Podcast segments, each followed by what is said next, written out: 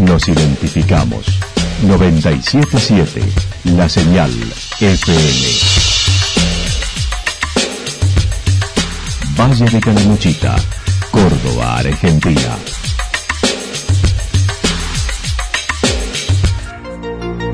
El más completo resumen de las noticias de la región, encontralos todos los días a las 12 y 30, a las 16 y a las 22 horas. Panorama de noticias. Por la 977, la señal FM nos identifica también con las noticias.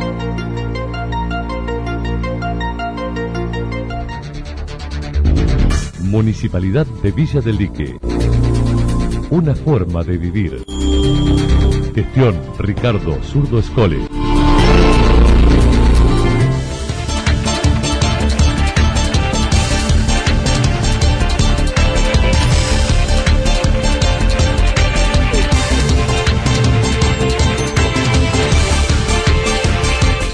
A esta hora hacemos un repaso por la información regional a través de los títulos. Prepararse responsablemente porque la enfermedad va a llegar a Calamuchita.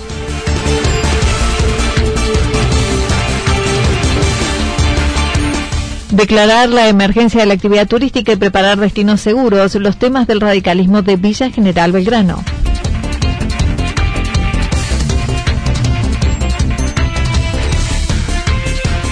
Prepararse con los lineamientos sin invertir exageradamente. La actualidad en síntesis. Resumen de noticias regionales producida por la 977 La Señal FM. Nos identifica junto a la información.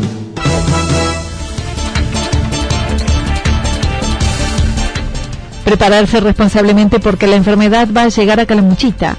Lentamente la gente está volviendo al hospital, sobre todo con controles de embarazo y otras patologías, como lo señaló el director del hospital regional, aclarando los pacientes no deben esperar para asistir al nosocomio. Eh, porque es importante que la gente se anime a, volver a los centros de atención de salud y atender sus, sobre todo las necesidades de controles, por ejemplo, de un embarazo o del crecimiento y desarrollo de los niños pero a su vez eh, es importante que eh, se controlen y se atiendan patologías que, eh, que no pueden esperar y que la gente por el miedo y esta un poco la confusión que genera esto de que si usted está enfermo no consulte, esto que, en realidad se pensó para el coronavirus, pero que la gente lo ha tomado como que si estoy enfermo del corazón no tengo que ir al médico y eso no es así. Entonces, eh, lentamente hemos visto volver a la gente al hospital. Por supuesto que todavía estamos muy lejos de lo que era nuestro, nuestro, eh, nuestra cantidad de consultas diarias. Por Reconoce la gente dejó de ir al principio por temor al contagio del coronavirus, pero llevó tranquilidad ya que el hospital no atiende pacientes con COVID, sino que son derivados por no ser hospital de contingencia.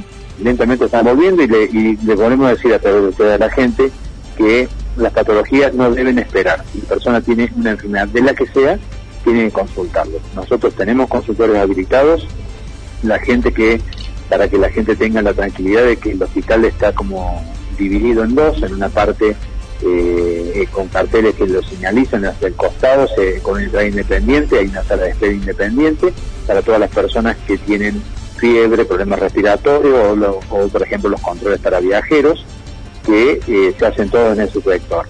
Eh, y en cambio, la atención de los pacientes habituales del hospital se hace en una sala de espera separada, en consultorios separados.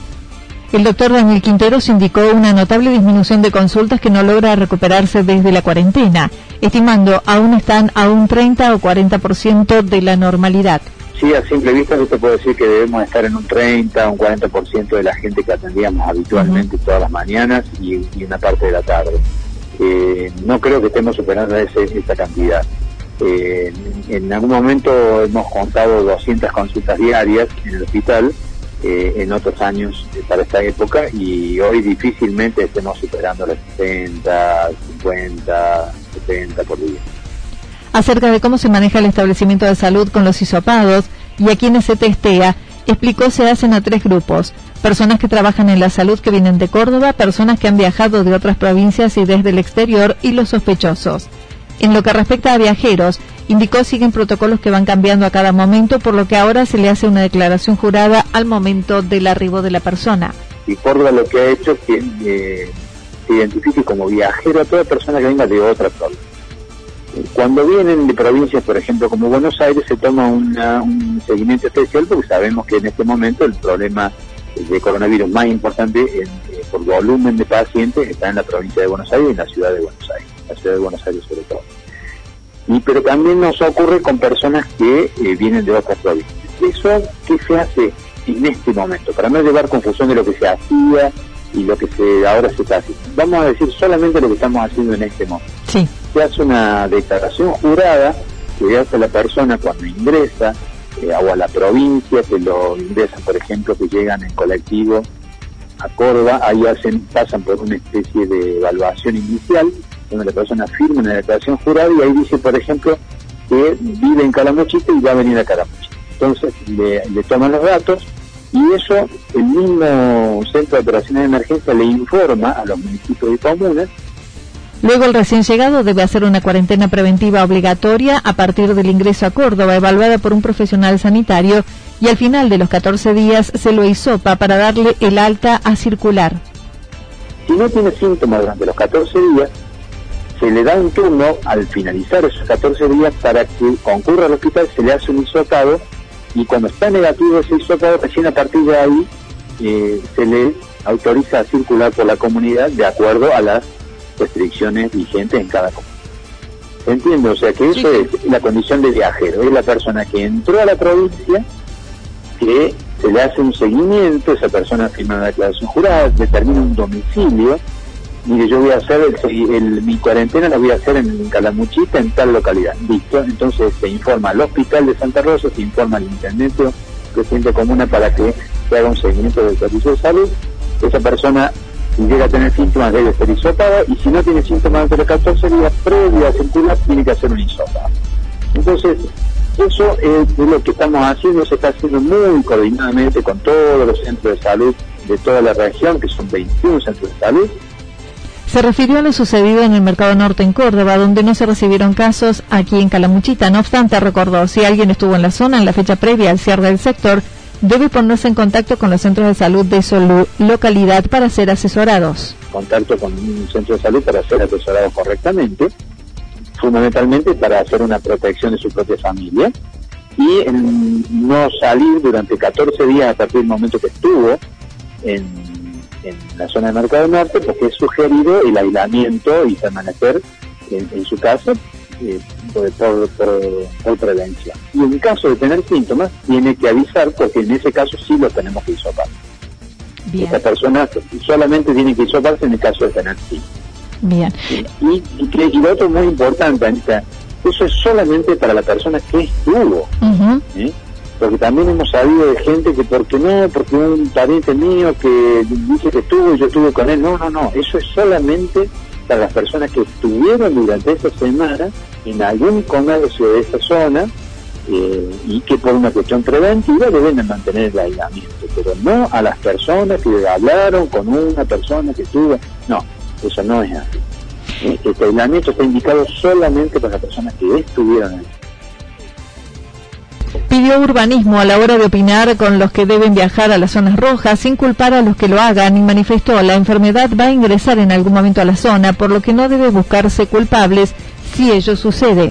Entonces, eh, me parece que nos ha dado tiempo, nos ha dado preparación, yo creo que la enfermedad va a ingresar en todos lados, en algún momento tenemos todo el invierno por delante, no tenemos que ser, eh, no sé, utópicos de creer que, que somos inmunes a esta patología, esta patología se va a seguir diseminando, lo que yo creo que eh, nosotros, nuestro valle por lo menos, tenemos tal vez la preparación para que no llegue a tener una diseminación tan violenta, pero también si nos ocurre, no tenemos que considerar que es culpa de nadie. Si nos ocurre, nos ocurre. Lo que le ocurrió a Santa Ana hace un tiempo le puede ocurrir a cualquier localidad de Calamuchita. Entonces, parece a mí que lo que hay que estar es preparado, lo que hay que estar es informado, creo que hay que estar atentos a los medios de comunicación que nos van a trasladar la información oficial, no creer tanto en lo que circula por WhatsApp, sino nos vale creerle a, los, ministerios de salud que informan, a los medios de comunicación que informan lo que informan los ministerios de salud.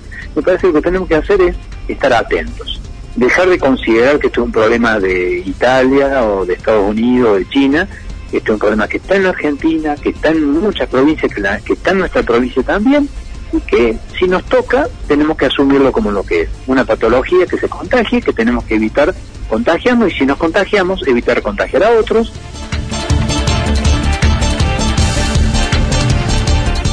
Declarar la emergencia de la actividad turística y preparar destinos seguros son los temas del radicalismo de Villa General Belgrano.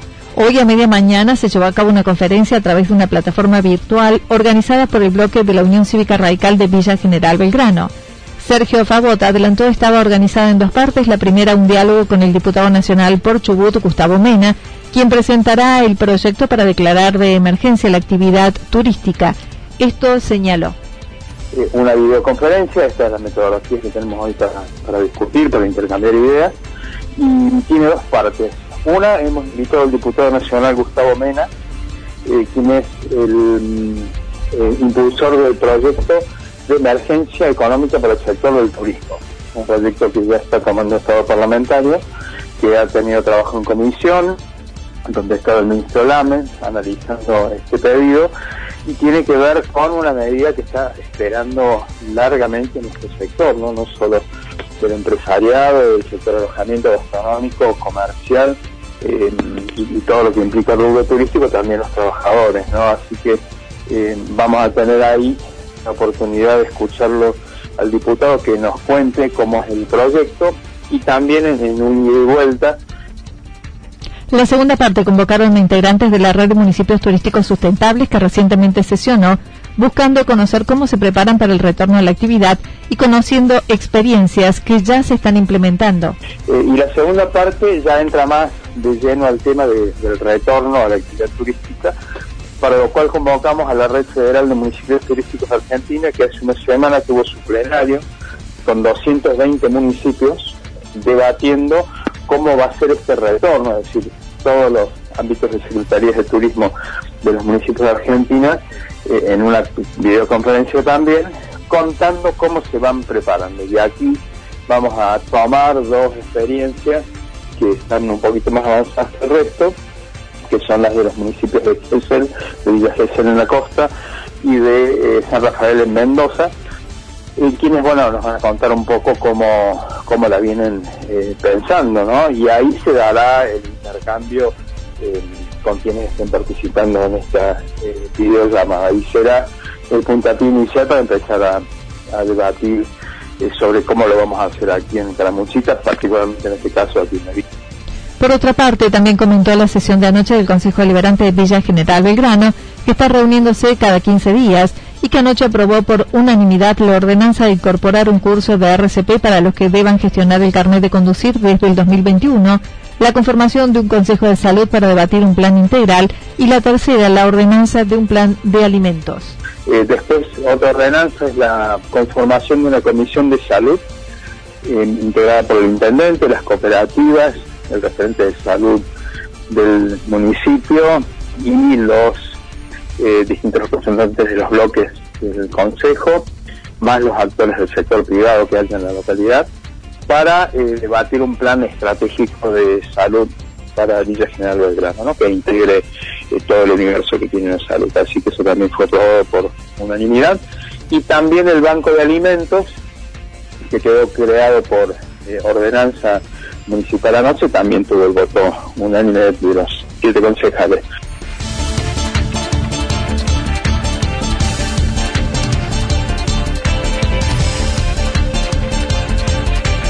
Prepararse con los lineamientos sin invertir exageradamente. Luego del aislamiento social preventivo, el técnico en asesor en seguridad e higiene, Yamil Coeter, se puso a trabajar a nivel regional en protocolos para atender las situaciones de emergencia a nivel regional que se fueron presentando, como él lo señaló. En primera instancia, cuando surgió lo del aislamiento social preventivo, me puse a disposición de la autoridad sanitaria regional, en este caso eh, el directorio del Hospital Regional de Perón, justamente para, para colaborar, ¿no es cierto?, desde mi, desde lugar técnico, en lo que pudiera necesitar eh, en cuanto a, organización y planificación. Y bueno, de esta manera el directorio, de manera muy acertada, planteó un escenario hipotético, ¿no es cierto?, de una situación en la cual se viera la necesidad de, organizar de manera local, ¿no es cierto?, es decir, en cada localidad, eh, albergues sanitarios, ¿no es cierto?, para poder contener pacientes que no requieran hospitalización por su cuadro por algún otro criterio y que eh, no puedan permanecer en sus hogares. Entonces, eh, se desarrolló un plan a nivel regional con algunos protocolos que, quedaron, bueno, consideración obviamente de cada localidad para seguirlos Remarcó los protocolos son lineamientos, no directrices obligatorias, a la vez que sugirió no invertir en equipamiento para desinfectar o prepararse para reincorporarse a la actividad sin antes consultar a quienes conocen del tema para que no sea en vano ni se gaste recursos innecesarios la inquietud o la desesperación de, la gente que no puede trabajar lo lleva a invertir en elementos o, en modificaciones o, en materiales para, poder reactivar su economía, ¿no cierto? Sin tener en cuenta si esos elementos o esos dispositivos, esos equipos son acordes, ¿no cierto?, a la, a la necesidad.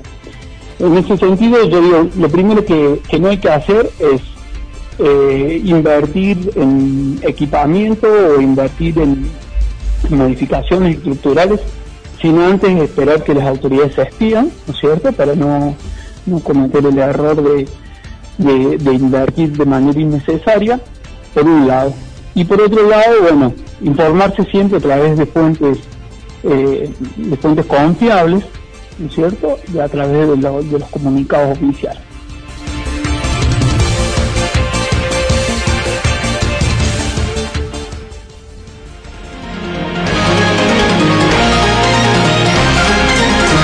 Toda la información regional actualizada día tras día. Usted puede repasarla durante toda la jornada en www.fm977.com.ar. La señal FM nos identifica también en Internet.